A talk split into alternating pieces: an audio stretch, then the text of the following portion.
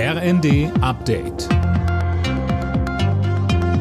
Stündlich neu. Auf den Punkt informiert.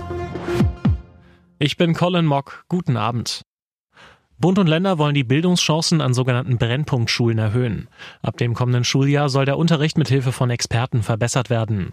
Ziel ist, dass sozial benachteiligte Kinder und Jugendliche besser lesen, schreiben und rechnen können.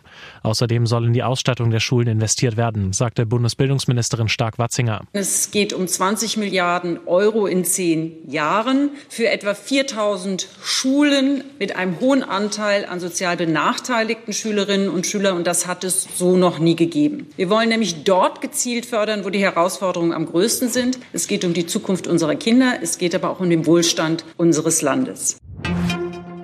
Nach langem Hin und Her haben Bundestag und Bundesrat den Haushalt für das laufende Jahr beschlossen. Darin sind Ausgaben von rund 477 Milliarden und eine Neuverschuldung von 39 Milliarden Euro vorgesehen. Bedeutet auch, die Schuldenbremse wird wieder eingehalten. In Deutschland kann wohl bald legal gekifft werden. Die Ampelparteien haben ihren Streit über die Teillegalisierung von Cannabis aus dem Weg geräumt.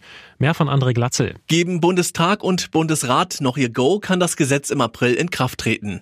Erwachsene sollen dann bis zu 25 Gramm Cannabis straffrei besitzen und kleinere Mengen selbst anbauen dürfen.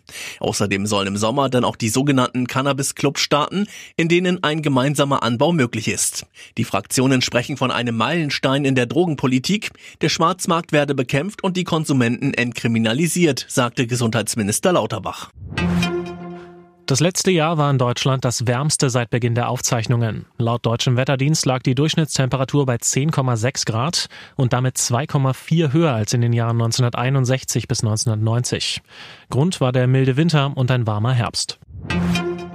Aufsteiger Heidenheim und Borussia Dortmund eröffnen heute den 20. Spieltag in der Fußball-Bundesliga.